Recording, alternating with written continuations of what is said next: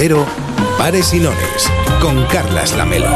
¿Qué tal? Muy buenas tardes. Hoy venía caminando por la Rambla y pensaba en los monstruos. Sí, sí, en los monstruos. Les tememos y nos fascinan al mismo tiempo. De hecho, nos encanta saber que en realidad no existen, pero siempre podemos recurrir a ellos para evadirnos. Son una metáfora que nos consuela y que nos aleja de lo que en realidad nos da más miedo, la cotidianeidad, y también esos monstruos que cada uno de nosotros lleva consigo, nuestros oscuros pasajeros. El oscuro pasajero ha luchado contra ello, intentando contenerme en mí mismo, pero ahora me toca a mí conseguir lo que deseo para aferrarme a mi familia y quizá un día no muy lejano podré echar al oscuro pasajero. Unos pasajeros ocultos que muchas veces nos aterrorizan mucho más que cualquiera de las criaturas a las que recurre la literatura o el cine para entretenernos y por supuesto divertirnos.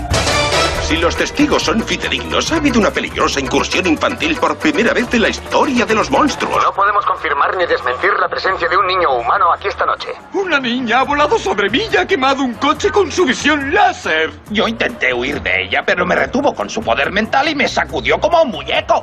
¡Es verdad! ¡Yo lo he visto todo! Cuanto más grandes y extraordinarios sean los monstruos, más nos asustan, pero menos les tememos porque se ve a las leguas que en realidad son de ficción. Hoy en Pares y Nones queremos hablar de monstruos, de por qué nos fascinan, de por qué nos asustan y nos tranquilizan al mismo tiempo, sabiendo en realidad que los monstruos del cine distraen nuestra conciencia desde la ficción, huimos así, yendo al cine de la realidad, que según cómo de vez en cuando tampoco está tan mal, sobre todo si no nos olvidamos de prestarle atención de vez en cuando y volver de nuevo a la realidad.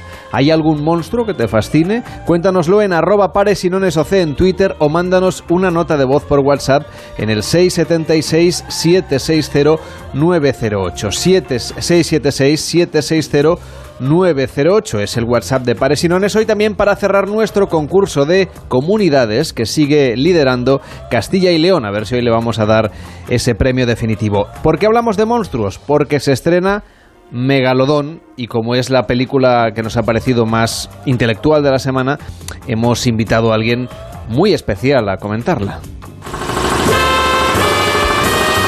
Buenas noches por decir alguna cosa. Sin duda, película mala donde las haya, con decirle que el mejor actor de la película es sin duda el megalodón. Y eso que es digital y no tiene texto. También sale un chihuahua que está ciertamente aceptable, brillante muchísimo más que el musculitos y el reparto oriental.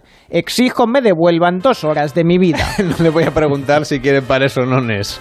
Nones. Nones. Pues ha salido Nones, felicidades, muy bien.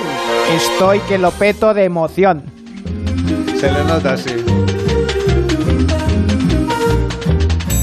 Hola David Morales, ¿qué tal? Muy buenas tardes. Buenas tardes, muy bien. Hola David Sarballó, ¿qué tal? Muy buenas tardes. Muy buenas. David Sarballó es, es, es el abnegado del equipo, es el más trabajador. Bueno. Y ha ido a ver Megalodón. Sí, sí, sí, ¿no? Y, y ten- te- tendremos a Pablo Mérida que, que ha conseguido verla al final y lo suyo ha sido aún más Lo meritoso. tuyo es peor porque ha sido por la mañana, Exacto. en el pase de prensa, que es como, ¿no te apetecía más ir a la playa? Sí, sí, sí, no te negaré que sí. Pero bueno, luego sales y al menos aún es de día y tienes todo el día para recuperar sí. el tiempo que has a- mí me resulta tan extraño lo de ir al cine por la mañana. No soy nada de, de- de las matines. ¿Qué tal, Pablo Mérida? ¿Cómo estás?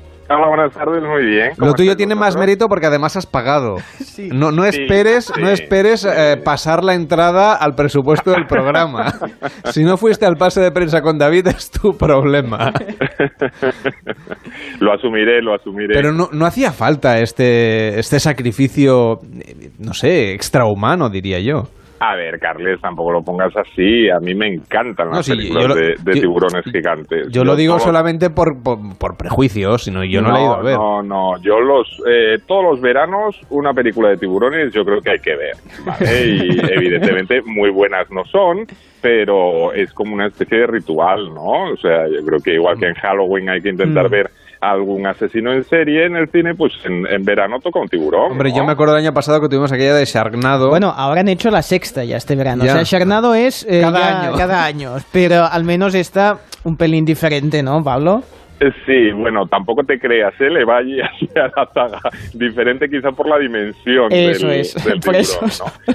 Pero vamos, la película hay que reconocer que muy buena, muy buena no es, pero es muy veraniega, es Mm. para pasar el rato, eh, tomártelo con sentido del humor, porque yo creo que, que la película la única manera de disfrutarla es eso, con una sonrisa, viendo la exageración tras exageración y sobre todo que es muy curioso porque pese a ser una producción eh, que la presenta aquí una, una distribuidora eh, de Estados Unidos, eh, es como si fuera realmente una película china. Es que ahí, Porque, eh, ahí va a ser mercado, Pablo. Ahí va a No, no, ser la, no, la es- que más taquilla haga casi del año, ¿eh? Es increíble porque además una de las cosas más curiosas de la peli es que cuando ya el, el megalodón este, que es como un tiburón prehistórico de unas dimensiones apabullantes, hace la típica aparición en la playa, esto es imprescindible, en todas las películas de tiburones tiene que haber una aparición en la playa.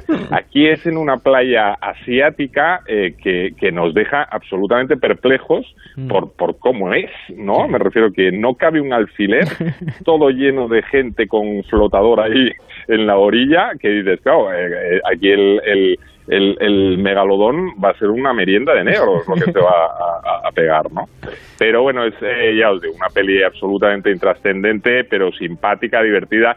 Está bien a nivel de efectos especiales, el guion es absolutamente penoso, pero eh, te, te- te- te permite eso, ¿eh? sonreír y, y- y, bueno, ya te digo, que uno de los momentos más tensos de la película sea ver cómo el megalodón persigue a un chihuahua Sí. en el agua, mientras que la dueña del chihuahua, que se está casando en un yate, va diciendo pipín, pipín, pues claro, eh, quieres que no te invita un poco a la carcajada, ¿no? No te creas, porque hasta la BBC el otro día lo vi de, de casualidad, eh, comentaban la película y hablaba una experta en, bueno, en, en- en animales del Jurásico, Sí. porque el megalodón, megalodón existió en realidad en, en aquella época, eh, y decía que no- nada que ver con la película, es decir, que le han tomado el nombre y si acaso que era medio parecido a un tiburón, pero que nada de eso. Sí, no, bueno, a ver, aquí lo que hacen es eh, ni cortos ni perezosos, cogen un tiburón normal, lo amplían Mm. 40.000 veces. Sí. Además, eh, vuelve a pasar esto que en algunas ocasiones hemos comentado, que con la tecnología digital no tienen muy fino lo del tamaño y entonces a veces es una cosa que parece un portaaviones Sí. y luego pues es más llevadero, ¿eh? Luego parece que, que tampoco es eh, para tanto. Depende de, de la secuencia, lo ponen un poquito más grande o más pequeño. Pero sí, sí, aquí es un, un tiburón, tiburón, eh, digamos que en versión ampliada. Pues nada, que ahí, que ahí tenemos esa historia. Hoy podríamos haber llamado al experto en dinosaurios de la semana pasada, pero no, hemos querido hablar desde el punto de vista un poco más histórico de nuestro país y de la fascinación que tenemos o no por los monstruos con motivo de la, bueno, de la, del estreno en salas, en el cine, de esta película que se llama Megalodon. Hemos hecho el descubrimiento de nuestras vidas. Cuando todos creíamos que la fosa de las Marianas era el lugar más profundo del planeta, hemos encontrado un mundo completamente nuevo.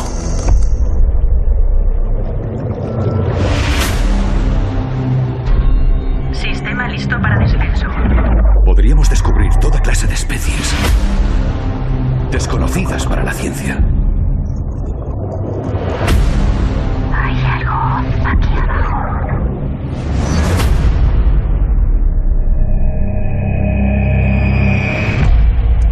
Lo que ha sido monumental no es el tamaño del tiburón, sino la recaudación de esta película en España. Sí, David. por ahí iba, que le comentaba a Pablo que a nivel internacional, y ya solo con el mercado asiático, que hay mucha gente ahí para ir al cine potencialmente, ahí lo va a petar, pero es que en España mismo, este fin de semana ha sido la película que más ha recaudado, incluso por encima de Los Increíbles 2, que apenas es la segunda semana que está, que está en cartel, y que lo normal hubiese sido que hubiese estado muchas semanas, con lo cual lo está, lo está petando fuerte. ¿Cómo lo ves, Pablo, eso? ¿Te lo esperabas? Es, es- es- es un poco una injusticia porque hay que Claro. reconocer que Los Increíbles 2 Es que está muy un bien. peliculón, es una película fantástica. No solo porque sea una película muy, muy divertida y muy, muy recomendable para todas las edades, sino porque eh, tiene un trabajo detrás increíble que, Claro. que, eh, bueno, eh, es- es una obra absolutamente fascinante. Eh, Megalodón no. No, no, no es eh, fascinante en ese sentido, pero es un poco lo que os decía. Yo creo que igual que yo, pues muchos espectadores eh, que están de vacaciones y eh, de playas y tal y cual, pues eh, una peliculeta de tiburones eh, llama la atención y dices, oye, eh, a por ella. y entonces seguramente pues esté haciendo una recaudación este fin de semana muy buena. Pero además tú, Pablo, es que estás en la costa, estás de vacaciones. Sí, sí, yo estoy aquí en el puerto de Santa María, en Cádiz, y claro, a ver, está muy bien porque te permite luego fantasear y cuando te vas al agua estás esperando a ver si te aparece el megalodón. a mí, de momento, lo más grande que me ha parecido es una especie de sardinilla, pero vamos, no, no me ha creado mucha tensión, pero bueno, siempre guardas la esperanza de que de pronto en la lejanía te, te aparezca esa aleta de tiburón gigantesca. Así en general, ¿a ti te gustan las películas de monstruos, sean marinos o no, bichos a mí grandes? me entusiasman todo lo que sea mm, ampliar un poquito eh, bichos, ya sea. Yo creo que en, en el cine de monstruos habría que hacer como, como dos grandes familias, ¿no? La que son ampliaciones de, de animales conocidos, ¿no? En plan este megalodón o por ejemplo King Kong, ¿no? Mm. Eh, y luego lo que son ya monstruos absolutamente inventados, que, Mm. que, que realmente sean criaturas que, que no han existido eh, jamás, ¿no? Pero ya sea de una u otra familia, yo soy un devoto absoluto del cine de monstruos, me encanta. Le voy a preguntar a Arturo Morgado, ¿qué tal? Muy buenas tardes. Hola, buenas tardes. que es catedrático de la Universidad de Cádiz del Departamento de Historia Moderna, Contemporánea de América y del Arte, sobre nuestra fascinación por los animales. Usted ha escrito diversos libros, uno de ellos se llama Demonios, magos y brujas en la España moderna, o La imagen del mundo animal en la España moderna. En general, aquí en España históricamente, hemos sentido fascinación por los monstruos, las criaturas medio mitológicas. Eh, desde luego la brujería en algunas partes de Galicia es, eh, tiene un- unas raíces culturales muy profundas y en otras partes de nuestro país. No sé en general si somos muy de monstruos, sobre todo si nos comparamos con otros, eh, otras culturas del mundo. No, yo creo que en general los españoles somos tan de monstruos como en cualquier otra parte del mundo. Hay que partir de la base de que, bueno, a todos los seres humanos, a todas las personas, todo el tema de, de los monstruos, con lo que supone de lo fantástico, lo desconocido, lo increíble, es algo que genera una fascinación siempre bastante, bastante grande, bastante importante. Entonces yo creo que los españoles pues somos tan monstruófilos como cualquier otro pueblo del mundo. ¿Tenemos algún monstruo patrio que podamos así explicar o ya, también para lanzar la idea de que alguien haga una película? Políticos no, ¿eh, Arturo? Nos referimos a animales. y- Estaba pensando en eso, pero vamos. lo primero que se me vino a la cabeza, pero no, realmente la imaginería de los monstruos marinos españoles pues es la misma que podemos encontrar en todo en todo el occidente europeo. Siempre que hablamos de monstruos marinos en nuestro marco cultural, siempre estamos hablando de la ballena o del pum- o del pulpo, del calamar gigante, lo que podemos encontrar más o menos en toda en toda Europa. Claro, porque es verdad que además nuestros marinos durante muchísimos siglos fueron de los más importantes, sino los más importantes nuestras flotas, no solamente por el descubrimiento de América y otras rutas comerciales alrededor del planeta, sino porque además tenemos una tradición pescadora muy importante y hay zonas de España donde todavía hoy mucha gente viaja ¿no? a trabajar, a pescar pues al Atlántico o al Índico o donde sea y pasa largas temporadas y regresa, evidentemente. Ahora ya no hay historias de monstruos marinos, o sí, no sabemos, pero que en su época era algo muy particular, ¿no? Esas historias venían siempre o muchas veces de la gente que llegaba de otros lugares. Sí, hay que, tener en cuenta eso, que los españoles a lo largo de la historia, por lo menos en las zonas costeras, siempre han navegado, siempre han navegado mucho, y también hay que tener en cuenta un poco las condiciones en las que se desarrolla la navegación, la navegación en la época. Eh, navegar en, en alta mar en aquella época, pues era adentrarse en una aventura total, en un aislamiento total y completo con respecto al mundo, al mundo exterior. El que conozca un poco el tema de la navegación, pues sabe que en el mar la visibilidad a media distancia es nula, la alimentación de los marineros era muy precaria, eh, como no mm, había agua potable a bordo bebían alcohol y entonces se veía cualquier cosa. Se podía ver en esas condiciones entre la poca visibilidad, la falta de la alimentación, el aburrimiento y el alcohol, se veía cualquier cosa y esa cualquier cosa que se veía era luego lo que se contaba cuando se llegaba a tierra. A mí me llama la atención que en el norte de España, no sé exactamente por qué, hay como mayor tradición de monstruos. Tenemos monstruos propios, como por ejemplo los caballucos del diablo, que son de Cantabria, bueno, digamos la, la historia viene de allí, o el Buscosu, o, o- o el Ojáncanu, o el Dip, que viene de- del norte de Cataluña, el Nuberu, también en, la, en todo lo que tenía que ver con la mitología asturiana, cántabra, gallega, el cuélebre, son, son figuras que en Cantabria, en en, Galicia, en Asturias, en toda esa cornisa cantábrica, han tenido una importancia cultural muy relevante. Sí, yo creo que porque el Atlántico, el Cantábrico, es un mar bastante distinto, distinto del Atlántico que encontramos en Andalucía, que es un mar eh, más luminoso, más claro, con una climatología mejor. En cambio, el Cantábrico y sobre todo el Golfo del Vizcaya, pues es mucho más bravío, mucho más tormentoso, eh, las tempestades son más importantes en toda aquella zona. Entonces, teniendo en cuenta eh, la distinta climatología, las distintas condiciones de un Atlántico y de otro, yo creo que es más lógico que el tema de los monstruos marinos mm, fuera más proclive en aquella zona, antes que en el Atlántico bajo andaluz o en el Mediterráneo, que son mares mucho más, más luminosos, más alegres, y los bosques, ¿no? Porque al final algunos de estos bichos eh, imaginarios o legendarios, en este caso, habitaban los bosques. Evidentemente, un bosque frondoso del norte pues eh, tiene ese, la, luz, la falta de luz también, ¿no? Supongo que hay elementos vinculados a la naturaleza con, detrás de estas historias. Exactamente, ya que usted mencionó antes el tema de las brujas, eh, ¿dónde se cree en la, dónde hay brujas en España? En el norte, en el centro y en el sur no hay brujas. ¿Por qué? Por lo que usted ha comentado de los bosques, los frondosos, la neblina. Eh, yo no me imagino a una bruja en mitad del desierto manchego, pero sí me la puedo imaginar en un bosque, en un bosque cantábrico. Oiga, esta noche hay Perseidas, no sé si eso afecta a los monstruos, ahora hablando en serio, si es una noche para contar y leer estas historias de monstruos, de monstruos de nuestra mitología de nuestra cultura, mm, no hace falta mirar al mar. Es decir, eh, en cualquier lugar, una noche donde ocurren fenómenos eh, astronómicos un poco peculiares, como la luna de sangre, que fue también hace unas semanas y también eso despierta el interés de mucha gente. No sé si son noches más de monstruos, como la de hoy. Yo creo que cualquier noche mm, puede ser proclive a la aparición de monstruos, al surgimiento de monstruos y a contar fábulas, leyendas y relatos. No creo que haya mm, unas condiciones especiales especiales para ello. Eh, todo lo que esté relacionado con la noche, pues siempre está más abierto a la ilusión, a la fantasía, a la imaginación, etcétera. Hablábamos al principio del programa sobre la vinculación que existe con la fascinación de los monstruos y el terror y la evasión. Es decir, por un lado dan un miedo terrible, pero también en la, en la, literatura y en el cine lo que hacen es evadirnos, y evadirnos de los monstruos, que eso sí son reales, pero son menos fantásticos, menos grandes, pero que están en nuestro día a día. No sé si históricamente ha sido así también, usted que es historiador de la materia. Bueno, yo creo que eh, nos gusta ver películas de monstruos porque como sabemos que no es verdad, lo tomamos simplemente como un mero entretenimiento, como una mera, como una mera evasión. Eh, pero vamos, eh, los relatos de monstruos han abundado mucho a lo largo de la historia, independientemente de que el lector se lo pudiera, se lo pudiera creer o no. Yo creo que ha sido siempre un género literario pues bastante, bastante sugestivo, bastante sugestivo porque mm, rompe un poco con todo lo que es nuestro marco cotidiano, nuestra monotonía, nuestro pequeño y limitado horizonte y abre a la, a la imaginación. Al fin y al cabo, el papel de la literatura, de la leyenda, del cine, simplemente permitir que la imaginación se desfoque.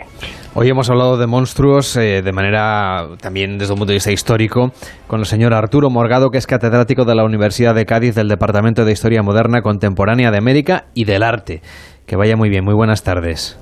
Buenas tardes, gracias. Eh, Pablo, estabas tú, no sé si el señor Morgado estaba o no en Cádiz, pero en cualquier caso, eh, estás tú ahí también. Eh, no sé si mirando. Nos decía que el el mar Mediterráneo es menos proclive a los monstruos que a lo mejor el Cantábrico o alguna zona del Atlántico. Tú que estás ahí ahora de cara al mar, cuéntanos cómo está la cosa para los monstruos, digo. Yo no la veo ahora mismo muy monstruosa. Eh, está la, la playa al contrario. Bueno, está monstruosamente llena, pero está muy bonita. Eh, te quiero decir que no mm, resulta nada de inquietante en ese sentido, fuera de lo que sea que necesites sitio para poner el pareo, eh, es la única inquietud que puedes tener. Pero no cabe duda que, por ejemplo, mm, esta noche que yo voy a estar ahí en la playa eh, viendo a ver si soy capaz de, ver eh, las estrellas fugaces, pues hombre, la noche que yo creo que, es un, elemento imprescindible ¿no? para el tema de los monstruos. al, caer el sol y quedar todo en oscuridad, siempre es más posible el, el hecho de dejar volar la imaginación y, pensar en criaturas extraordinarias. Lo que pasa es que me ha llamado mucho la atención lo que decía eh, Arturo respecto al, al tema este de, de los navegantes, eh, que claro, mm, eh, mm, visto que realmente eh, interpretaban más los monstruos por una cuestión de, de, imaginación a causa del tiempo libre y del ron que se llevaban dentro que, que por otra cuestión, ¿no? Eso también es interesante.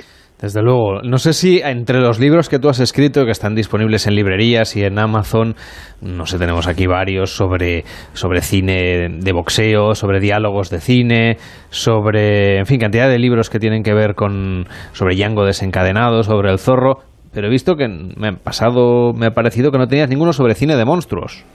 Sobre cine de monstruos en concreto, no. Lo que pasa es que, por ejemplo, sí que en las guías del cine de terror que, que publico cada año, eh, incluyo, por supuesto, todas las películas de monstruos, que a lo largo del año eh, hay muchas. ¿eh? Tenemos monstruos marinos, eh, monstruos en las montañas, en las selvas. En cualquier lugar es bueno para que aparezca un monstruo.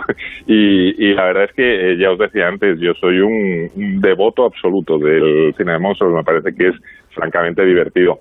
Bueno, Pablo, pues nada, que acabes de disfrutar de la costa de Santa María y aquí en el estudio afortunadamente no tenemos ningún monstruo, que yo sepa. Mm. Pero vaya, que ha sido un placer compartir todas estas tardes y noches de verano en Pares y Nones. Nos saludamos en la radio en cualquier momento. Un abrazo.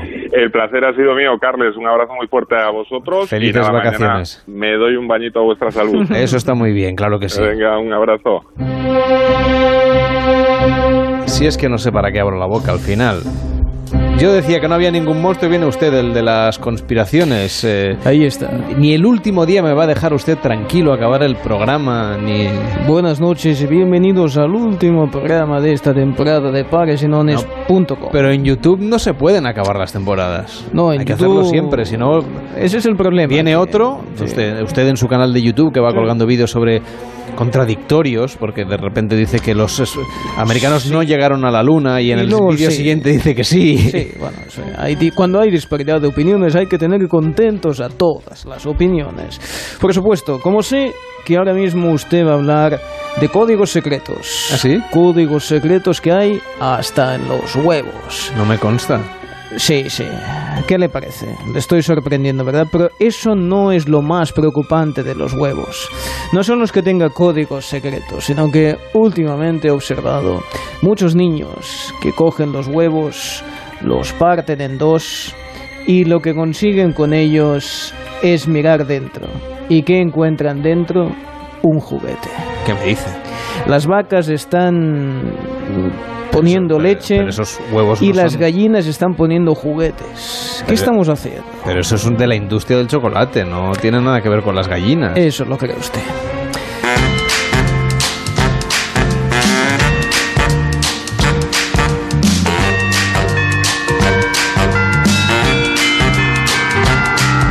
Seguramente habéis encontrado en vuestros supermercados en el lineal cada vez más cajas de huevos, de los que hacemos, utilizamos sobre todo para hacer tortillas, que tienen cada vez nuevos componentes, que si gallinas felices, gallinas criadas en el suelo, gallinas en libertad, y luego están pues los que han protagonizado documentales que han sacudido las conciencias alrededor del mundo. Y hoy queremos saber exactamente cómo elegir bien los huevos cuando vamos al supermercado. Y sobre todo qué quieren decir esos números que vienen impresos no solamente en la caja sino ya desde hace unos años también en la propia cáscara del huevo por eso hemos invitado a Francesc Xavier Medina que es director de la Cátedra UNESCO de Alimentación, Cultura y Desarrollo de la UOC ¿qué tal? Muy buenas noches. Hola, buenas noches, ¿qué tal? Eh, ¿Qué diferencia hay y cómo sabemos exactamente si el huevo que estamos eh, consumiendo hace mucho que se sacó o bueno, ¿qué, quieren decir todos esos números que vamos a encontrar en, en una cáscara de huevo?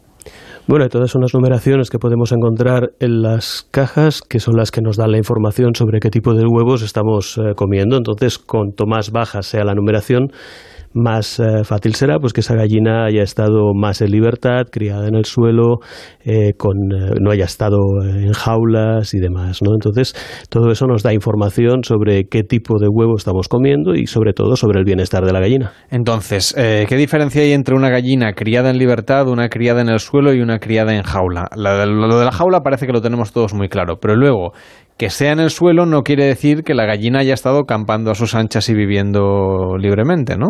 En principio, por mucho que estén en, el suelo, la libertad completa tampoco es, eh, Sí, eh, no. no, se da nunca, ¿no? Porque las gallinas se irían. es como un cerdo ibérico. Exactamente. Entonces siempre allí. Lo que pasa es que están, están en una cierta libertad de movimientos y pueden tener una alimentación también pues bastante más libre dentro del espacio en el que, en el que se han criado. Desde un punto de vista de la conciencia de la preservación animal, pero también de la salud de, de- de los alimentos que vamos a ingerir. ¿Cuál debería ser la numeración ideal para que los oyentes sepan exactamente bien cómo elegir los huevos en el lineal del supermercado? En principio, cuanto más baja, mejor. ¿No? Eh, porque ¿Más son- bajo es uno, más bajo es dos? es, eh, sí, tirando hacia abajo, hacia el cero. Eh, porque son las que más nos garantizan el bienestar animal. Vamos, eh, yo tengo encontrado aquí algún artículo en internet, por ejemplo, que nos pone si es 3, 2, 1 o 0. La 0 sería la de el huevo de producción ecológica, 1 gallina campera, 2 criada en el suelo y 3 criada en jaula, que sería El estándar. el estándar, ¿no? el que encontramos en la inmensa mayoría. Eh, los productos ecológicos supongo que tienen que tener una serie de características que les diferencian de esa gallina campera que tiene una cierta libertad de movimiento, pero la que está criada en el suelo, como decíamos, que sería el número 2, no necesariamente ha, dis- no ha tenido disponible demasiado espacio tampoco, ¿no? Sí, en principio la diferencia con el ecológico es que la, gallina eh, que, está considerada como ecológico está certificada como tal y eso quiere decir que ha recibido también una alimentación directamente ecológica y esa es la diferencia con, con las que no han tenido ese tipo de alimentación. Entonces la campera es la que tiene mayor libertad. Luego eso como se nota no solamente en la vida de la gallina, evidentemente, hay una parte de todo este asunto de los huevos que tiene que ver con la salud y otra que tiene que ver con la conciencia de la preservación animal, pero desde el punto de vista de las propiedades del huevo, ¿qué diferencia vamos a encontrar entre un huevo ecológico, uno de gallina campera, uno criado en el suelo, otro criado en jaula de manera industrial, como veníamos haciendo históricamente? A nivel nutricional no hay evidencia de que haya casi ninguna. Lo que tranquiliza son nuestras conciencias y sobre todo eh, a donde nos lleva es a un mejor grado de, eh, de bienestar animal. Pero a nivel nutricional no hay diferencia, o sea, no hay evidencia de que haya ninguna diferencia entre un tipo de huevo u otro, a pesar de que eh, a nivel de percepción podamos encontrar de que uno tiene mejor sabor que otro, pero eso ya es a nivel de percepción. A nivel nutricional no habría diferencia. Desde un punto de vista de color, porque también corren muchas historias y sobre todo en internet hay cantidad sobre si el, mm, sobre todo la yema, qué color tiene que tener y no sé si tiene que ver con la manera como se ha criado la gallina, si tiene que ver con la raza de la gallina, si tiene que ver con otro tipo de circunstancias o si es mucho menos relevante de lo que quizá interpretamos. El color de la yema tiene sobre todo que ver, por un lado, evidentemente el tipo de gallina, pero sobre todo la alimentación que esa gallina tiene. ¿no? Una gallina alimentada con maíz, por supuesto, tendrá un, un color bastante más rojizo, más naranja que, que otra que no. Pero en principio, a nivel de color, es- se trata simplemente de color. Entonces, cuando abrimos el huevo, ¿cuál es el color ideal? Aquel que nos delata que ese huevo tiene mayor calidad, que la alimentación de la gallina ha sido mejor y también que la vida de la gallina ha sido mejor. No lo delata el color. Una gallina puede haber tenido una alimentación fantástica que no colore el huevo. Por lo tanto, el huevo, bueno, nos puede gustar más o menos. Cuanto más naranja sea, quizá una alimentación con maíz eh, promueve más esos colores, pero un huevo que no sea tan claro o no, o no sea tan, tan colorado tampoco tiene por qué tener una, no tiene por qué estar mal. Y en el sabor tampoco lo vamos a notar. Por lo tanto, hay, hay que fiarse de los números, digamos. En el sabor eh, se puede notar a nivel de percepciones. Percepciones me estoy recibiendo al individual. No hay evidencia tampoco de que uno sea más bueno que otro, más que en la propia percepción de la persona. Entonces, por ejemplo, eh, ¿hacia dónde deberíamos evolucionar como sociedad y como el, el elemento que tiene que ver con la industria y, por supuesto, también con, la, con los supermercados, con los distribuidores, para intentar favorecer que las gallinas mm, críen sus huevos y, y vivan en la mejor de las condiciones posible? Pues justamente eso, que las gallinas eh, tengan el mayor bienestar animal posible, pero eso no en relación con las gallinas, sino ante cualquier animal que tengamos delante, ¿no? El bienestar animal favorece el estado del animal y sobre todo, eh, bueno, pues tranquiliza sobre todo nuestra nuestra conciencia a la hora de consumir sus productos o de consumir su carne, ¿no? Entonces, tenemos eh, este aspecto vinculado obviamente con lo que es la agricultura, que puede ser eh, ecológica, la ganadería en este caso, bueno, todo lo que tendría que ver con las explotaciones agropecuarias, pero hay otros elementos que debamos tener en cuenta y que a lo mejor todavía la normativa no ha avanzado tanto eh, sobre la vida de no solo de las gallinas, sino de otros ah, animales, es decir, el uso de antibióticos, el uso de determinados productos para alargar la vida y para potenciar también la producción de huevos. Eh, se habla de que, sobre todo en las que están enjauladas, a veces se les engaña con la luz para intentar que produzcan más huevos de lo que naturalmente harían. ¿Cuál es la situación actualmente en España de este tipo de productos? La situación es principalmente la que marca la ley. Lo que pasa es que a partir de ahí el bienestar animal eh, viene regulado de diferentes maneras. La ley marca que las gallinas pueden estar dentro de jaulas, por ejemplo, y además también pueden estar sueltas. No es lo mismo el bienestar de una que está en una jaula y en la cual además las engaña con la luz, por lo que ponen huevos bastante más seguidos, que no las que eh, están sueltas. El bienestar animal es muy diferente en un caso o en otro. Pasa en todos los, en todos los animales. Una cosa es cumplir la normativa, que en muchos casos, en muchos casos es bastante justa justita quiero decir que no llega a demasiados eh, niveles de amplitud y en otros casos es procurar, aparte de eso, que por otro tipo de razones esos animales pueden estar mucho mejor. No sé si sabes si hay algún país que esté más avanzado que nosotros en cuestión de normativas, de legislación y que vele de una manera más especial por la salud animal, porque decía que la normativa en nuestro caso es muy justita. Sí, eh, y es una normativa bastante estándar en Europa. Es decir, que en todos los casos podemos ver que esa normativa existe. Lo que pasa es que hay otros ámbitos de ampliación de esa normativa que en algunos países se cumplen más que en otros. Hay una cosa que la gente tiene que saber que es eh, que además de este primer número, que es el que identifica, insistimos y lo volvemos a explicar para que la gente cuando vaya a comprar lo pueda, lo pueda elegir de acuerdo con la información que les estamos dando. los huevos que empiezan con una numeración alta de número 3 serían eh, gallinas criadas en la jaula, en el número 2 criadas en el suelo, número 1 gallina campera y el 0 sería el ecológico. Pero luego continúan toda una serie de números que nos vienen a decir, por ejemplo, es como una matrícula de un coche, ¿no? Si ha sido producido en España o en qué país, en qué provincia, en qué municipio, en qué granja y luego hay un último número que, identifica el grupo de gallinas, que en este caso no sería una cosa necesaria ni obligatoria. producimos, perdón, consumimos muchos huevos que no sean españoles. Consumimos y no sé si eso es relevante. En principio es relevante a nivel comercial únicamente. Que no sean españoles eh, no es, que por la salud, por los kilómetros que tienen que recorrer los huevos. sí, únicamente. La, que sean huevos importados, pues significa que tienen que recorrer más kilómetros, pero no afectan en principio a la calidad del huevo. Mientras el huevo sea igual de fresco y llegue en las mismas condiciones que uno local. Luego hay otro elemento todo esto son huevos que uno consume, que están frescos y que luego pues en casa hacemos una tortilla o los freímos o lo que sea. Pero hay muchos productos que consumimos procesados que llevan huevo. ¿Aquí podemos saber de dónde ha salido este huevo? Si era de gallinas camperas o era de gallinas eh, criadas en jaula? No, en principio no se da tanta información y de todas maneras el, huevo se ha restringido muchísimo en los productos eh, procesados. En la mayor parte de casos hoy en día se está utilizando huevina, ¿no? Por lo tanto, no, no tenemos este nivel de, de, identificación. En muchos casos tampoco ni siquiera es huevo. Le agradecemos muchísimo que haya estado hoy en la radio para explicarnos este tema. El huevo es un producto básico en nuestra alimentación y hay que saber elegirlo bien. Y también sabemos que hay esas trampas del marketing ¿no? Poner gallinas felices es algo muy subjetivo, pero no está dentro de la norma. Lo que hay que fijarse es que el huevo sea 0, 1, 2 y en el peor de los casos 3. Que vaya bien. Buenas noches. Buenas noches. En Onda Cero, Pares y Nones, con Carlas Lamelo. ¿Quieres vender tu coche? Busca, compara y si alguien te paga más, ven a Ocasión Plus. Mejoramos cualquier tasación. Mejor precio garantizado. Pago en el acto. Ocasión Plus en Getafe, Las Rozas, Rivas, Collado Villalba, Alcalá de Henares y en ocasiónplus.com. La reforma que tú buscas la encontrarás aquí. El proyecto que tú quieres y que te hará sonreír.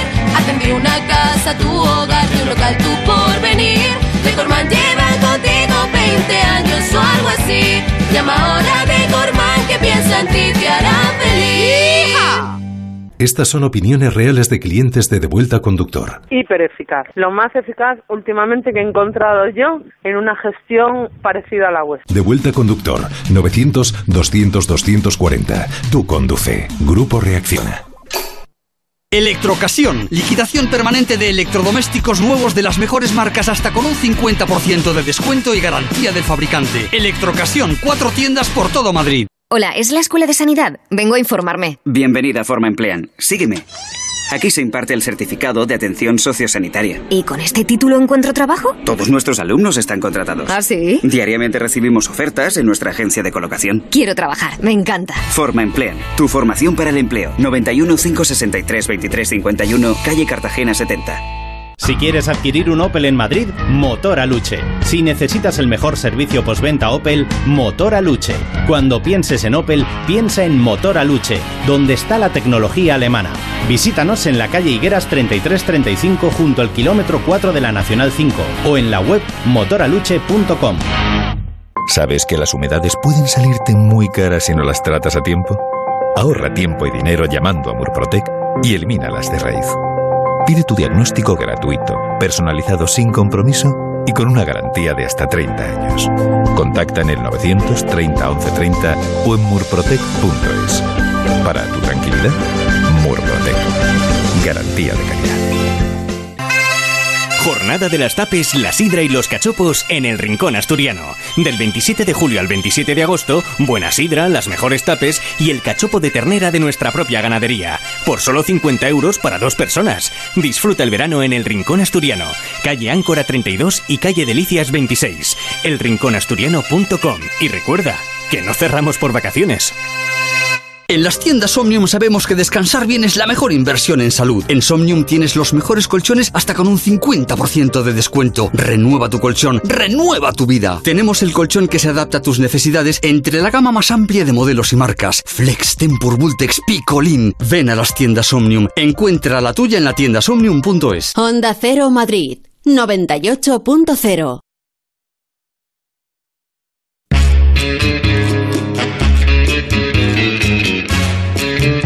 En nada llegaremos a las 9, será las 8 en Canarias, quedan algo más de 15 minutos. Recuerda que hoy es el último día para participar en el concurso de pares y nones, que se llama Pares o Nones. ¿Cómo hacerlo? Llamando al 93 343 54 50 y participando por tu comunidad. 93 343 54 50. Llama y pide hora porque hoy hay que cerrar definitivamente el concurso.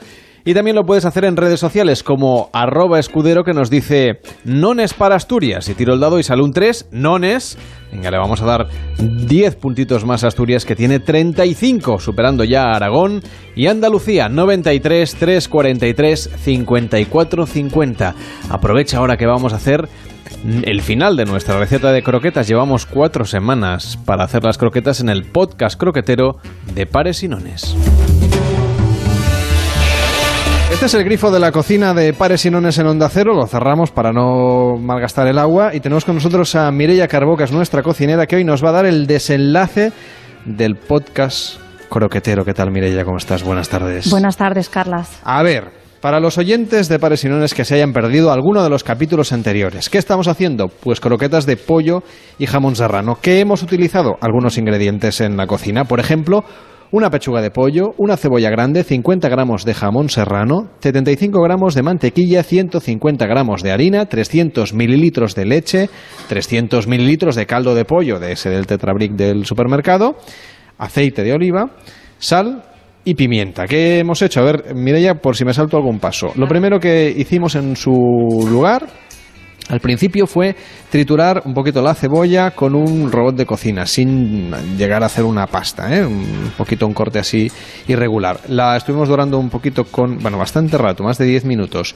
Pero no, no, con que, aceite no de que oliva. cogiera color, ¿eh? sino Ya. que estuviera simplemente bien cocinada, con paciencia. Pochándola. Pochándola ahí, muy bien dicho. Muy bien. Luego ya cortamos el pollo y con un brazo de, de cocina, con un robot de cocina, y lo añadimos a la cebolla. Sí, Estoy hablando de memoria y yo soy Muy fatal. bien. Tengo muy poca memoria. Te ayudo. A continuación, el jamón serrano cortado a cuchillo bien. cuando ya el pollo estaba mm, en su punto.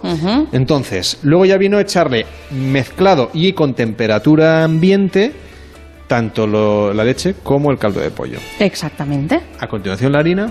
La harina la cocinamos durante unos minutos, no sé qué estuvimos, cuatro, cinco, seis minutos. Cuando veáis que se empieza a separar de las paredes de la ollita, pues ya está. Ay, esto es una cosa muy importante que no hemos explicado en ninguno de nuestros cuatro capítulos. Y es que las croquetas se hacen en una olla.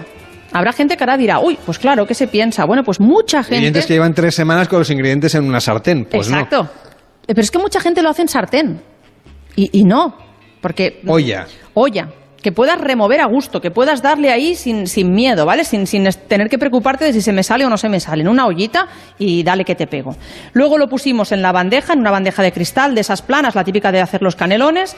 Lo cubrimos en caliente con papel film y lo dejamos enfriar. Es importante recordar lo del papel film, que no se cubrió, digamos, el recipiente de manera que quedaba un espacio de aire entre la parte superior de la masa y la parte del plástico, sino que el- hemos hundido el plástico hasta tocar directamente con la masa. Sí, señor, para que no quede esa capa, esa cámara de aire y no salga esa crosta tan, tan fea, ¿vale? Muy bien, entonces esto lo hemos dejado enfriar hasta alcanzar la temperatura ambiente y luego lo hemos pasado a la nevera el rato que hemos querido, unas Sí, cuantas horas hasta que esté frío. Lo ideal para que salgan bien las croquetas es que estén como mínimo 12 horas. 12 horas de frío. Sí, si las puedes hacer hoy y envolverlas mañana, fantástico. Y ahora os voy a explicar. Llevamos cuatro semanas, ya no, sí, ya no viene de un día. ya no viene de un día. Entonces, ¿qué va bien? Va bien envolverlas todas y congelarlas en crudo. Nunca congelarlas fritas, ¿vale? ¿Qué es lo que nos da pereza de hacer las croquetas? A mí personalmente es envolverlas. Envolverlas porque te acabas empanando las manos. Entonces, ¿cómo hay que hacerlo para no empanarse las manos? Acompáñame a este armario. Venga, vamos al armario de Mireia Carbó, que tiene... ¿Qué tienes aquí dentro? De todo. Tengo Platos. platos, vasos. Mira, vamos a coger un plato para el pan rallado, un plato para la harina y allí tenemos dos boles, ¿ves? Aquí tenemos dos boles y escucharme bien. Vamos a ver. Mira, El secreto para hacer croquetas, es decir, em, una vez tenemos la, for- la, la masa, darles forma y luego rebozarlas. exacto. ¿Cómo lo haréis? Mirar, normalmente en los restaurantes se hacen con dos personas, pero si lo tienes que hacer tú solo, pues tú solo, da igual. O sea, ¿Me estás diciendo que hay restaurantes que hacen ellos las croquetas? Sí, alguno habrá, ¿no? No sé, yo en Chicote vi que mm, eran de plástico, o sea, Pocas, quiero decir, pocas. envasadas y ponía croquetas caseras en... Sí, además nos lo creemos, ¿sabes? Sí, es fuerte, ¿eh? Sí, sí, pero bueno, eso alguno nota, quiero ¿eh? pensar que habrá algún en sitio cuanto que... te llega la croqueta te das cuenta, pero claro, Y- ya es tarde. Claro, y hay esas croquetas que solo saben a bechamel, por ejemplo, que te dicen que llevan pollo y no se ve nunca el pollo, y mucho menos el jamón. Bueno, la croqueta a veces es una cuestión de fe también. ¿eh? Sí, totalmente. ¿Cómo lo vais a hacer? Mirar, vais a dar forma a las croquetas y las vais a pasar por harina, huevo y pan rallado, en, En este, este orden. orden, En este orden. Harina, huevo y pan rallado. ¿Cómo se hace? Tú haces bolitas, bolitas, no croquetas. Vais a hacer bolitas y las bolitas las pasas por harina. Luego tendréis Bolitas un bol. como si fueran albóndigas. Sí, sí, sí, sí. Bolitas, ya verás por qué. Esas bolitas las vas tirando en un bol donde has batido huevos. Muy bien. ¿Vale? Aquí. Aquí hay huevos batidos y en otro bol hay un bol vacío con un colador encima. Para tamizar la harina. No, querido. Ah. La harina está en el plato. ¿Vale? Es verdad, es. Tú haces las bolitas y las pasas por harina. Eh, con las manos llenas de bolitas Esta y es de la harina. moviola para torpes. Exacto.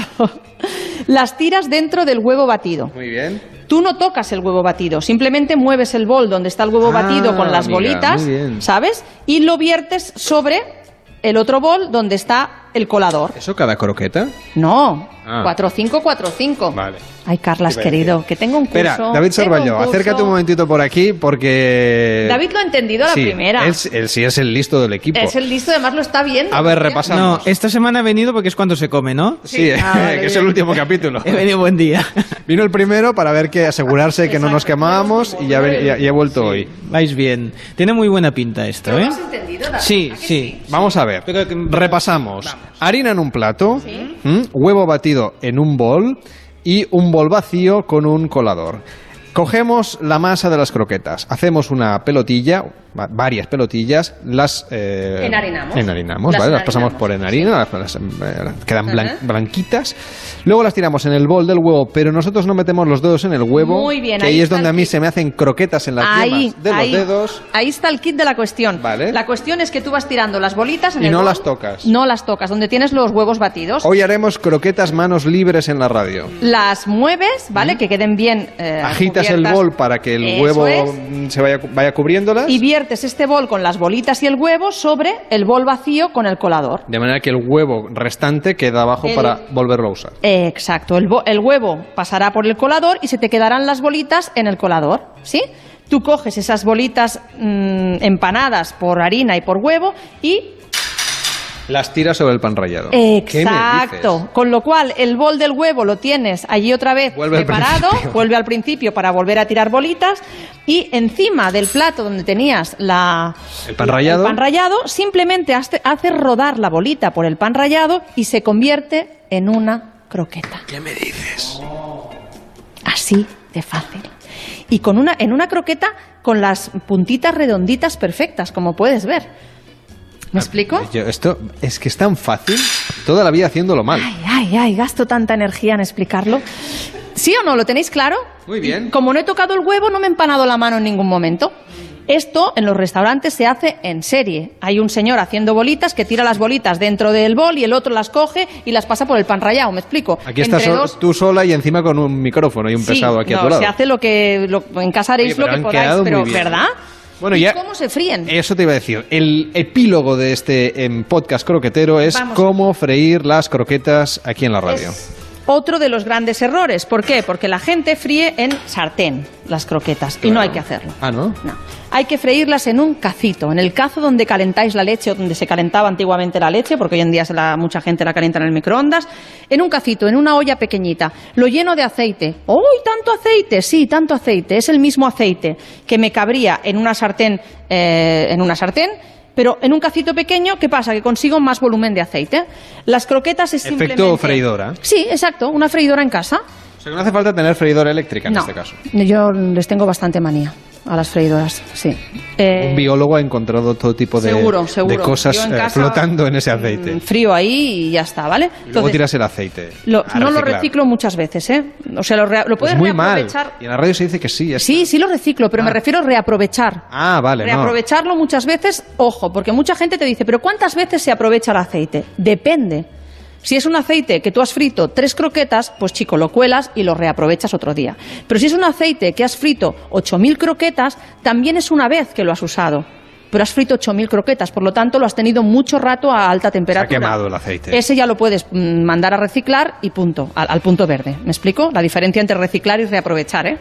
Eh, o sea, eso- no reaprovechar el aceite, sí reciclarlo siempre. Exacto. Ahí está la cuestión, ¿vale? Y reciclarlo en casa, o sea, reaprovecharlo en casa de según las veces que, o lo que hayáis frito, o lo que hayáis... El gran debate es, ¿las croquetas se comen tal cual están ardiendo o las dejamos tibias o se comen A mí me frías? gustan calientes, pero sin que te quemes la boca, porque entonces no aprecias el sabor de nada.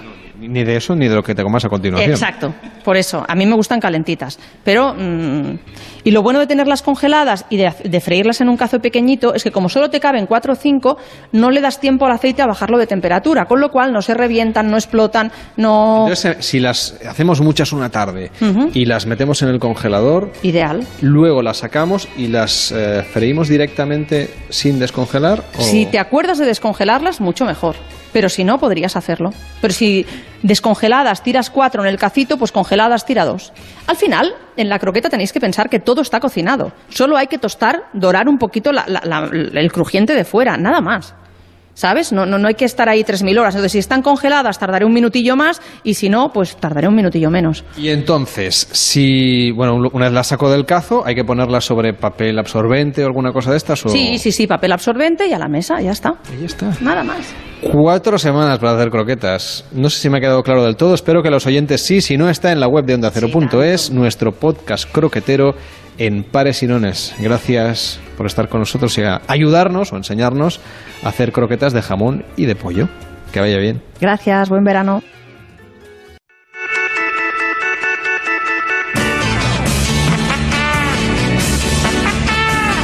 Y aún nos queda antes de llegar a las 9, las 8 en Canarias, un trocito de concurso ya para cerrar definitivamente el concurso de comunidades de este año.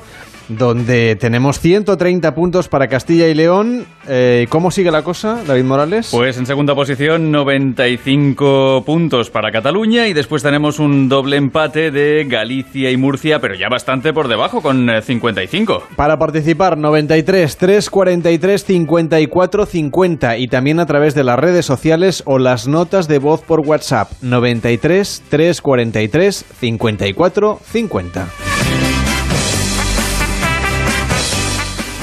Hola, soy José, para Castilla y León. Doy pares. Venga, pues vamos allá si sale pares o nones. Un 3. ¿Nos había dicho? Nones. Pares, ¿verdad? Había dicho pares, sí. Pues nada, solo 5 puntos para Castilla y León, que llega a 135, sigue superando. Vamos, Están eh, imbatibles. eh, Están imbatibles. Yo creo que no tiene ninguna emoción el concurso hasta ahora, pero bueno. Vamos buscando- Notas de voz por WhatsApp 676-760-908. Hola, buenas tardes, soy María José y os quería felicitar por el programa y votar pares eh, por Cataluña. Un Pares. besito, hasta luego. Por Cataluña, he tirado el dado y sale un 6, 10 puntos para Cataluña. Bueno, pues a lo mejor sí que tiene un poco de emoción todavía el concurso. Hombre, ¿eh? habría, habría, que, habría que conseguir muchos puntos en Cataluña. 105 ahora mismo versus 135. También en el teléfono 93 343 54 50. ¿Qué tal? Buenas tardes. Hola Alba, buenas tardes. Alba, ¿qué tal? Buenas tardes. Buenas tardes, ¿Cómo, eh, de, de qué comunidad autónoma nos llamas, Alba? desde Castilla y León. Desde Castilla y León, bueno, esto ya se me va a acabar el folio, ¿eh? que ya tengo solo hasta 165 puntos. Dime, ¿pares o nones? Pares. ¿Pares? Y ha salido un 6. Pares. Enhorabuena, 145 puntos, Alba. Un fuerte abrazo, buenas tardes. Igualmente, buenas tardes. 933435450, el teléfono de pares y nones y también las notas de voz por WhatsApp. Mi nombre es Luisa Pérez, le doy los puntos a la Comunidad Autónoma de Cataluña y elijo pares. Pares o nones. Y sale un 1, nones. Para Cataluña, 110 puntos, eh, solamente 5 le damos en este caso a Cataluña. El teléfono 933435450 y la última nota de voz por WhatsApp que tenemos antes de llegar a las noticias. Cuando sea las 9, las 8 en Canarias. Me llamo Gemma, eh, llamo desde Cataluña y pido nones. Gracias. Se han picado. veo se han aquí picado clarísimo, Cataluña, exacto, ¿eh? un- pique, un pique entre Cataluña. León y Cataluña. No sé por qué. Eh, nos había dicho Gemma. Pares, ha salido un 3, lástima. Nones. Solo 5 puntos para Cataluña. Y Rubén, rápidamente, ¿qué tal? Buenas tardes. Muy bien, buenas tardes. ¿qué ¿Para, tal? ¿Para qué comunidad autónoma? Para Islas Baleares. Para Baleares, pues eh, tienen solamente 20 puntos. Dime, ¿pares o nones? Nones. Nones y sale un 6. Lástima. Oh. Pares. Pero bueno, son 5 puntos solo por haber llamado. Tiene 25, empatado con Asturias y Andalucía. Gracias por llamarnos, Rubén. Buenas A tardes. Buenas tardes. Último WhatsApp de la, del concurso, ya cerramos. ¿eh? El resultado al acabar las noticias. Hola, soy Elvira de Valencia y pido pare. Pares para Valencia y sale un 2. Así que Valencia, Comunidad Pares. Valenciana, se lleva pues un- unos 10 puntitos más y se sitúa en 30. Llegamos a las noticias de las 9, las 8 en Canarias y a la vuelta. El desenlace ya contamos y os decimos qué comunidad autónoma ha ganado hasta ahora mismo. Son las 9, son las 8 en Canarias. Noticias en Onda Cero. Buenas noches. 11 personas han fallecido en los 11 accidentes de tráfico registrados en lo que va de fin de semana, el segundo de agosto y uno de los de más movilidad del año en las carreteras, dado que los desplazamientos vacacionales coinciden con los de las celebraciones de las fiestas patronales. Varias vías presentan a esta hora retenciones y problemas. DGT Patricia Arriaga, saludos. Buenas tardes, pues a esta hora complicados los accesos a los grandes núcleos urbanos. Complicada la entrada a Madrid por la A1 entre Buitrago de Lozoya y Lozoyuela, la A5 en Naval Carnero y la A3 en Rivas hacia Madrid. También retenciones en Castilla-La Mancha en sentido a Madrid, en Toledo por la A5 en Valmojado y en Cuenca la A3 en Villares del Saz y Tarancón. En Barcelona congestionada la AP7 en Roca del Vallés hacia la ciudad condal y en Cantabria dificultades en la A8 en Torre la Vega en sentido Santander, también en Valencia intensa la V21 en Alboraya hacia la capital del Turia y en Málaga complicada la A7 en San Pedro de Alcántara en ambos sentidos. Por último, retenciones en dirección a Sevilla en la A49 en la provincia de Huelva, en Bollullo, Aspar del Condado. En el resto de vías a esta normalidad. Washington DC, la capital de Estados Unidos, se prepara para la marcha de supremacistas blancos Unamos a la Derecha 2 de este domingo que va a coincidir con el primer aniversario de los incidentes en Charlottesville, en Virginia, escenario de una convocatoria de ultraderecha y que se saldó con el asesinato de una participante en una contramanifestación, Heather Heyer, atropellada por un integrante de la protesta ultra. La manifestación de hoy va a comenzar dentro de dos horas y media cerca de la Casa Blanca y va a estar rodeada de varias concentraciones de oposición. Y esta medianoche es la mejor, según los astrónomos, para poder observar las Perseidas o lágrimas de San Lorenzo, la lluvia estelar del verano, aunque en el norte y este peninsular lo van a tener más difícil por la nubosidad. Telmo Fernández es el director del Planetario de Madrid. Bueno, tener paciencia, no esperemos tampoco un, espectáculo de miles y miles de, de estrellas fugaces, sino va a aumentar el número con respecto a una noche normal, pero bueno, como mucho veremos dos por minuto, tres por minuto, que ya sería bastante afortunado y algunas sí que son muy brillantes, es decir, que atraviesan una zona muy larga del cielo y no hay que utilizar ningún medio óptico, ni telescopios, ni prismáticos, ni nada parecido. Y un total de 12 provincias van a tener mañana aviso de riesgo amarillo por lluvias, tormentas o temperaturas máximas altas. Las precipitaciones han motivado la activación del aviso amarillo en Tenerife, donde se esperan hasta 15 litros por metro cuadrado en una hora, sobre todo en las medianías y en las cumbres, y también en Barcelona, en Girona, en Tarragona, en Castellón y en Mallorca, donde además también tendrán riesgo por tormentas. Pablo Díaz nos acerca a la última hora de la información deportiva. En aproximadamente una hora arranca la Supercopa de España que enfrenta al Barcelona y al Sevilla. Conocemos las alineaciones del conjunto Blaugrana. Enviado especial de Onda Cero a Tángel, Alfredo Martínez. Ya se vive con enorme expectación el ambiente en este estadio IBM Batuta, el conocido también como Gran Estadio de Tánger y efectivamente hay alineaciones confirmadas con el día cayendo sobre el norte de Marruecos. El Barcelona va a formar con Ter Stegen en la puerta, Semedo, Piqué, Lenglet y Jordi Alba en cobertura. Medio campo para Artur, Sergio Busquets y Rafinha, punta de ataque para Dembélé, para Luis Suárez y para Leo Messi que además oficia de capitán en el banquillo hay que destacar que están Coutinho y Arturo Vidal. No hay, por tanto, más de tres extracomunitarios. Se acabó uno de los problemas previos al partido. Y tenemos alineación en el Sevilla. Carlos Hidalgo. Ya tenemos 11 en el Sevilla. Solo dos novedades con respecto al equipo del año pasado. Baslik y Sergi. Sorpresa en este 11 porque juega Muriel. Juega Baslik en portería. Mercado, Kier, Sergi Gómez en la línea de cobertura con Navas en el carril derecho, Escudero en el carril izquierdo, Vanega, Roque Mesa y Mudo Vázquez en el centro, Sarabia de enganche, arriba Luis Muriel. En atletismo, España apura sus últimas opciones de medalla en los europeos de Berlín. Y en tenis, Rafa Nadal disputa a partir de las 10 de esta noche la final del Masters 1000 de Canadá frente al griego Chichipas. Más noticias en próximos espacios informativos. Recuerden que también pueden repasar toda la actualidad a través de nuestra página web ondacero.es. El verano no es verano sin el concurso de las mejores fotografías viajeras de gente viajera. Te invitamos a viajar. Participa y envía una fotografía de uno de tus viajes y podrás conseguir estupendos premios.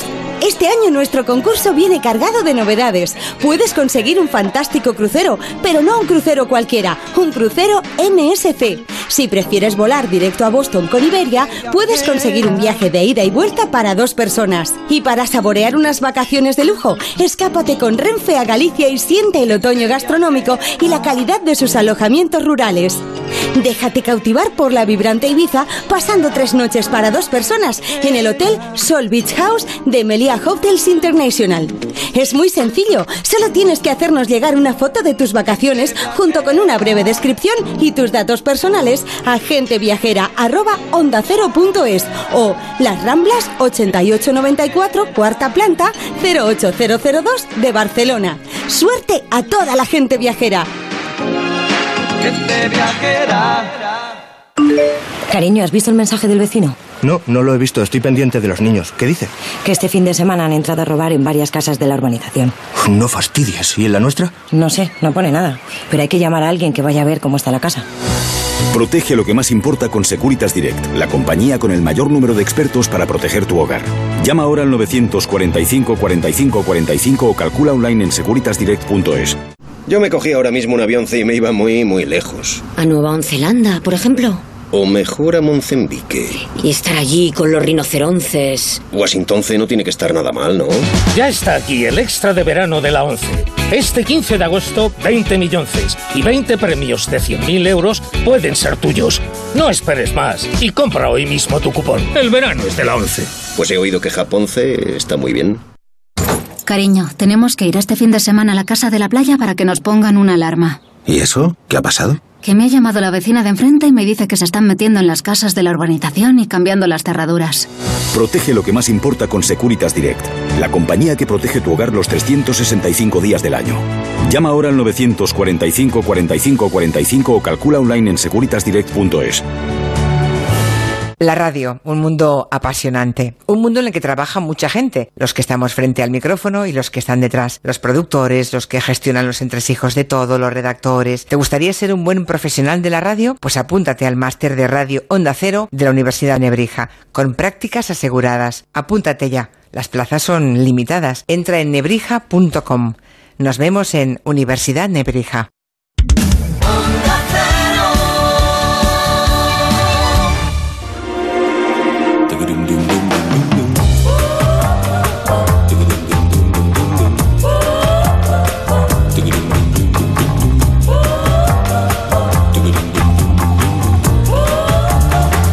Onda Cero, Pares y Lones, con Carlas Lamelo.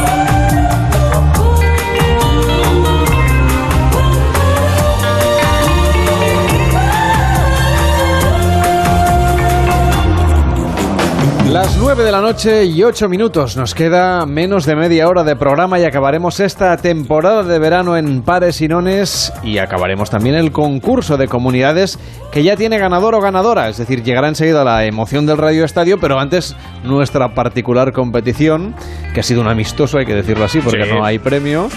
Y nada, David Morales es el que se ha encargado de revisar, de hacer de árbitro de la competición, de mesa, como si esto fuera un partido de básquet para contar efectivamente es que yo no me hubiera equivocado en ninguno de los pasos e ir recontando cada una de las emisiones de Onda Cero de este concurso para ver cuál era la comunidad autónoma que más puntos se ha llevado. También porque han llamado más, hay que decirlo, claro. Sí, han llamado, han enviado notas de voz eh, y, y son los ganadores. Bueno, también quizá porque han tenido suerte en aquellos días en los que el dado estaba más generoso. El dado ha hecho lo que le ha dado la gana, hay que decirlo. Ha Pero ha sido días- siempre el mismo y vamos, casi hay, hay que poner el calibre y todas las características como Sí, si esto sí. fuera un, un casino. Bueno, ¿cómo ha quedado la cosa? Han ganado los de Castilla Y León, eso está clarísimo y hace semanas que lo sabemos porque no paran de ganar. Pero bueno, ahí Cataluña ha llegado cerquita, no diremos Sí. que se ha quedado a las puertas porque no sería verdad. Pero digamos que 30 puntitos de diferencia. que desde- vamos, las dos comunidades son las que han tenido más éxito. ¿Cómo ha quedado en realidad Castilla y León? Pues eh, Castilla y León ha conseguido 145 puntos. Eh, separada de Castilla y León, en segunda posición tenemos a Cataluña con 115. En eh, tercera posición, un empate entre Galicia y Murcia, que se han quedado a 55, bastante alejadas de esa primera posición de los 145 de Castilla y León. Después ya, en cuarta posición tendríamos a Madrid y País Vasco con 45, le seguirían Asturias con 35, quinta posición, un cuádruple empate para la sexta, Aragón, Cantabria, Comunidad Valenciana y Extremadura con 30, cinco puntitos menos tendrían Andalucía, Baleares y Castilla-La Mancha, Melilla ha conseguido 15, Navarra y Ceuta han conseguido 10, Canarias 5 y La Rioja se nos ha quedado sin estrenar. Pues vaya, qué lástima. Una en fin, pena. todo esto es lo que hemos contado aquí en Pares y Nones, donde además hemos tenido oportunidad de hablar de actualidad internacional.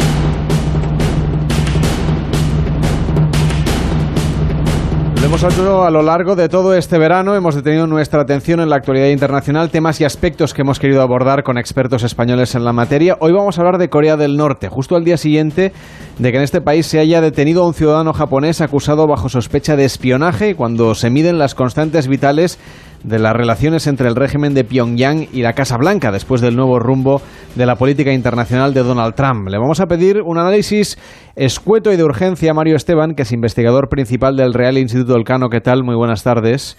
Hola, buenas tardes, Carlas. No sé cómo está la situación eh, en estos momentos entre Estados Unidos y Corea del Norte, si podemos explicárselo un poco para todos los públicos, a los oyentes de la radio. Sí, bueno, si tuviésemos que resumirlo en una palabra, diríamos distensión. ¿no? Eh, después de, eh, bueno, pues un- unos meses, ¿no? De un- continuas declaraciones cruzadas en un tono tremendamente amenazador, ¿no? Entre los líderes de ambos países, pues de la primavera, ¿no? De, esta primavera hasta hasta ahora, ¿no? El, el clima se ha ido relajando, especialmente desde la cumbre de Singapur, ¿no? Que protagonizaron Donald Trump y, Kim Jong Un, ¿no? El pasado hace un par de meses, ¿no? Entonces, bueno, digamos que la situación es distensión, incertidumbre, porque aún no sabemos eh, cómo va a acabar esta, esta historia, ¿no? Pero, eh, bueno, digamos que los riesgos para la seguridad internacional claramente son hoy menores que hace seis meses. Es decir, que podemos estar más tranquilos de lo que estábamos, por ejemplo, hace un año, que había incluso eh, crisis eh, relacionadas con misiles. Sí, sí, eh, claramente, porque, bueno, el- eh, para empezar, eh, Corea del Norte eh, ha suspendido ¿no? sus pruebas nucleares, también sus pruebas de sus ensayos con misiles. Entonces, bueno, pues esto, digamos, eh, mejora ¿no? claramente el contexto ¿no? de seguridad en la zona. Y eh, Estados Unidos, eh, pues también ha rebajado el tono ¿eh? y ha suspendido los ejercicios militares ¿no? que, que realiza con Corea del Sur también en, la zona.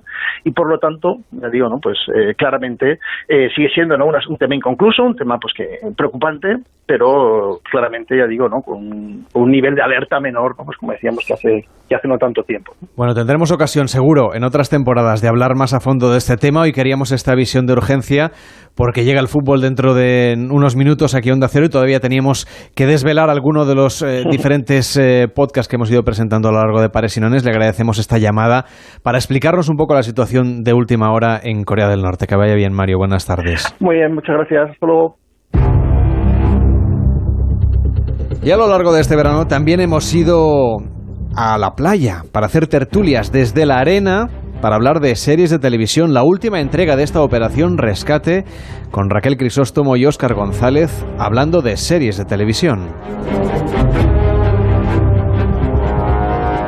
Último episodio de este paseo que hacemos por las playas para disfrutar del sol en plena noche, porque estamos ya de noche en Pares y Nones en Onda Cero.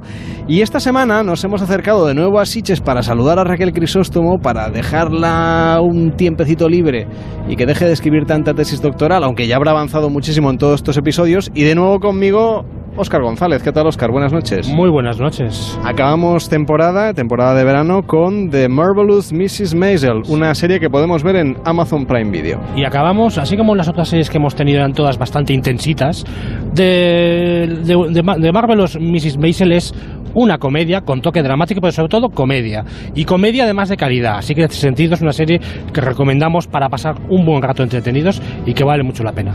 Pues a bordo de la unidad móvil de Onda Cero, camino de Sitges para saludar a Raquel Crisóstomo y hablar de series de televisión, como esta, The Marvelous Mrs. Maisel. Diga, ¿Ya les has dicho a todos lo del rabino? ¿crees que soy una fanfarrona? Vamos, ¿y el trabajo? Creo que hoy hemos vendido algo. ¿Mm? ¿Qué hay del asado? He comprado el mejor que tenían. Bien, nos hará falta. Hoy me han dado un horario terrible, la 1.45. Vaya.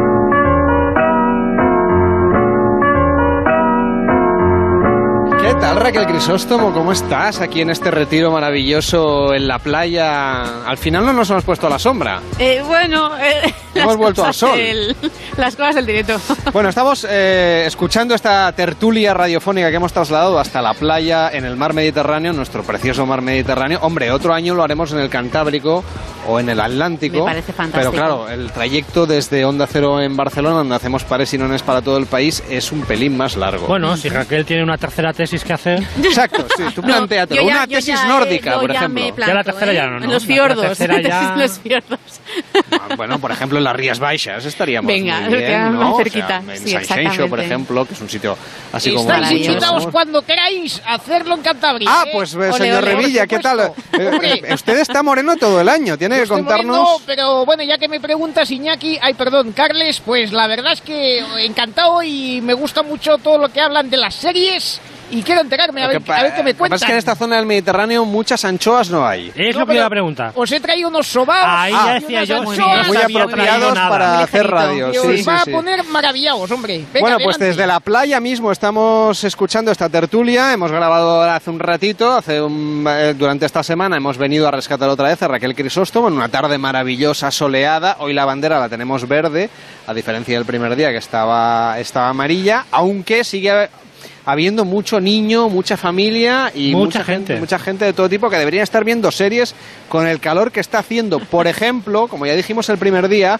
vamos a ir recorriendo series norteamericanas disponibles en las plataformas de pago, pero un poquito repartido el juego.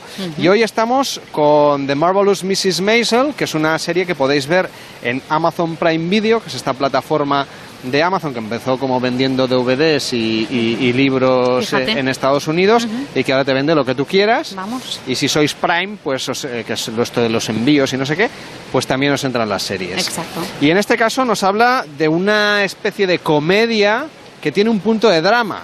Ellos dicen que les gusta hacer drama en una comedia. A ver, ¿de, de qué va? Yo sé que es la pregunta absurda que nunca se debe hacer, pero vamos a plantear el argumento de, de esta ficción.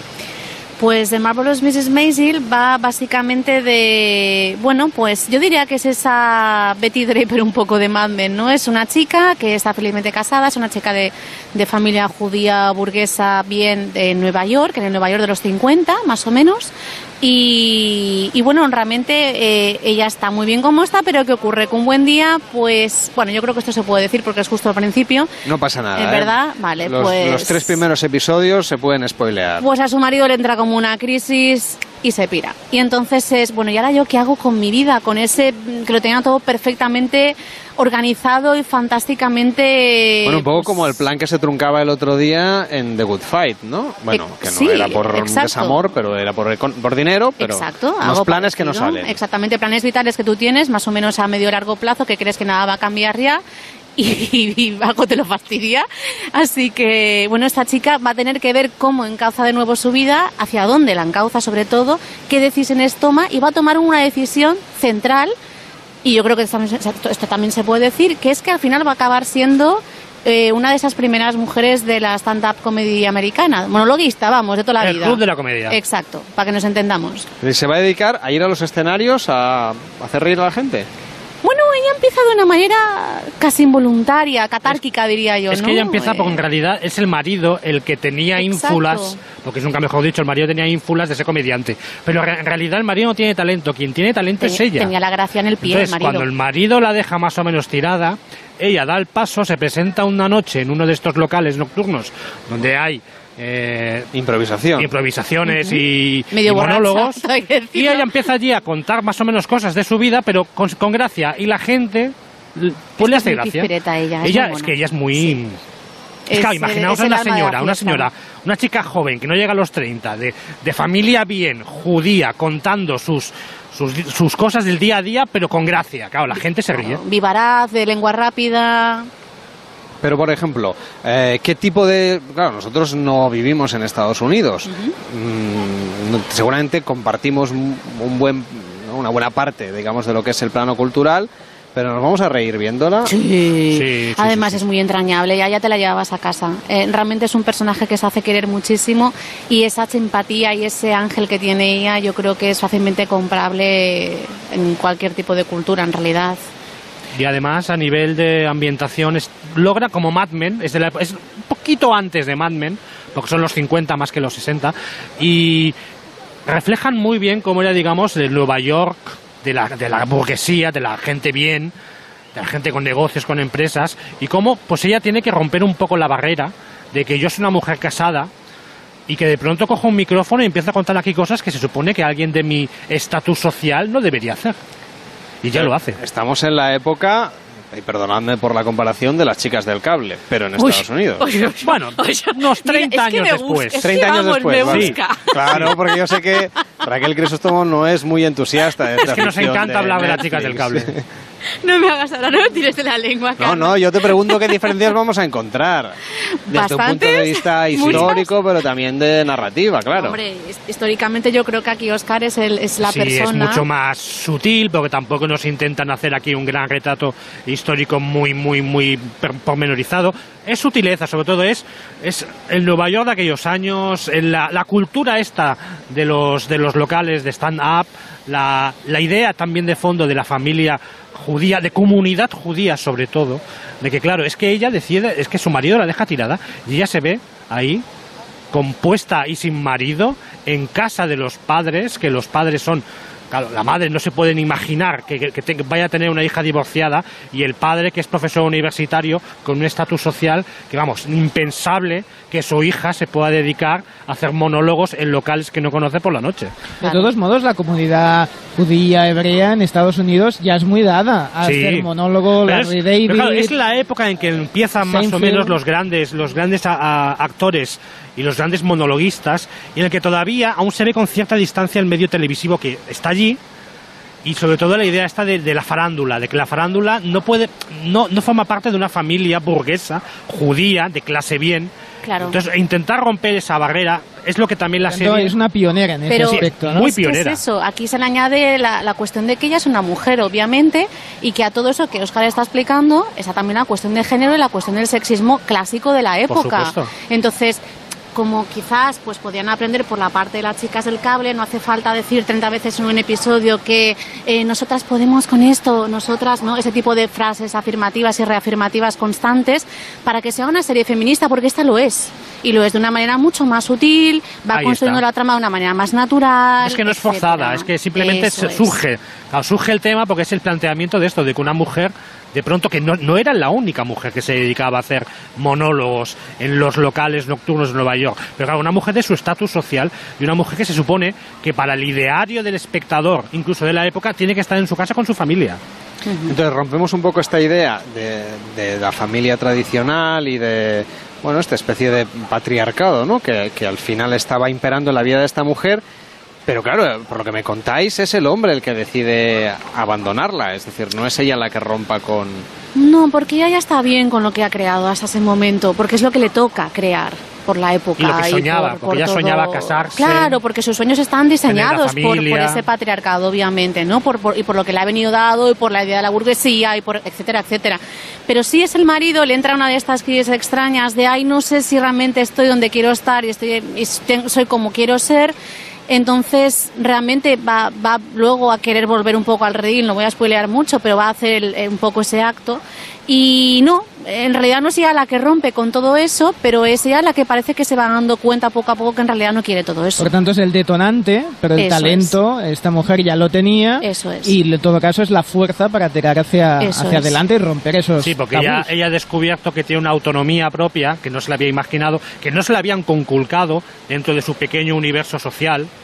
Y además, esos no olvidemos a los secundarios, que son fantásticos, porque esa manager que tiene está, es fantástica. Y el padre, que el padre es, Sí, es- pero- es Tony Saluk, si Claro, recordáis Monk. El hecho de que sea una manager también y que esté luchando por ella y que ¿no? esa relación que establecen entre las dos De una mujeres. manera también de un estatus social muy diferente, con lo cual también Eso a es. las dos les cuesta cierta manera establecer una cierta empatía que cada cual pueda ponerse en, en- en los, en el calzado de la otra. O sea, que son de universos diferentes. Muy la, diferentes. la manager, que es tracción social o donde ha salido, digamos.